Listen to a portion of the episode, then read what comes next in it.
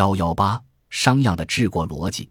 那么，在秦孝公的主导下，商鞅究竟是怎样帮助秦国来腌制这道帝国的咸菜的呢？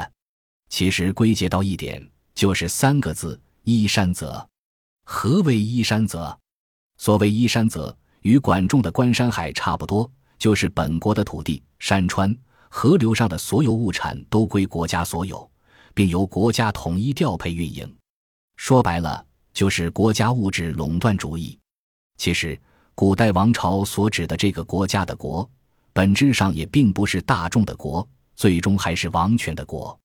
因此，所谓的国家物质垄断主义，究其实质还是王权垄断主义。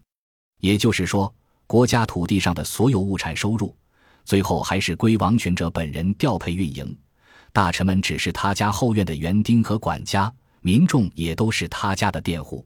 正所谓普天之下，莫非王土；率土之滨，莫非王臣。山泽所出，最具代表性的物产就是盐。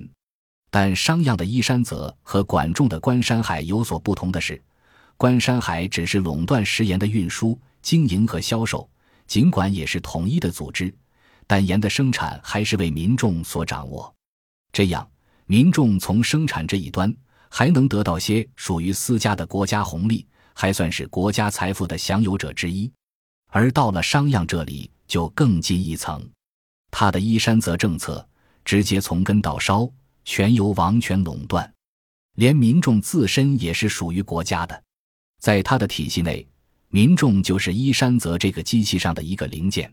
在《商君书》里，商鞅无时无刻不在阐述着他那令秦孝公十分受用的一思想：上去而民平，行作不顾，则义必依。肯令圣人治国也，审一而已矣。赏行，国作一一岁者，十岁强。作一十岁者百岁强，作一百岁者千岁强。农战这个一就是统一。倘若再形象一点说，就是整个国家的口味只有一种味道，用在腌制咸菜上，就是只有一个咸味。咸字本身的引申义就有全部都的含义，这也是盐的味道称之为咸的语义背景。其实呢，一思想并不是商鞅的首创。早在齐桓公时代，管仲就在《管子·国序篇》里表达出了这种治国理念：立出于一孔者，齐国无敌；出二孔者，齐兵不善；出三孔者，不可以举兵；出四孔者，齐国必亡。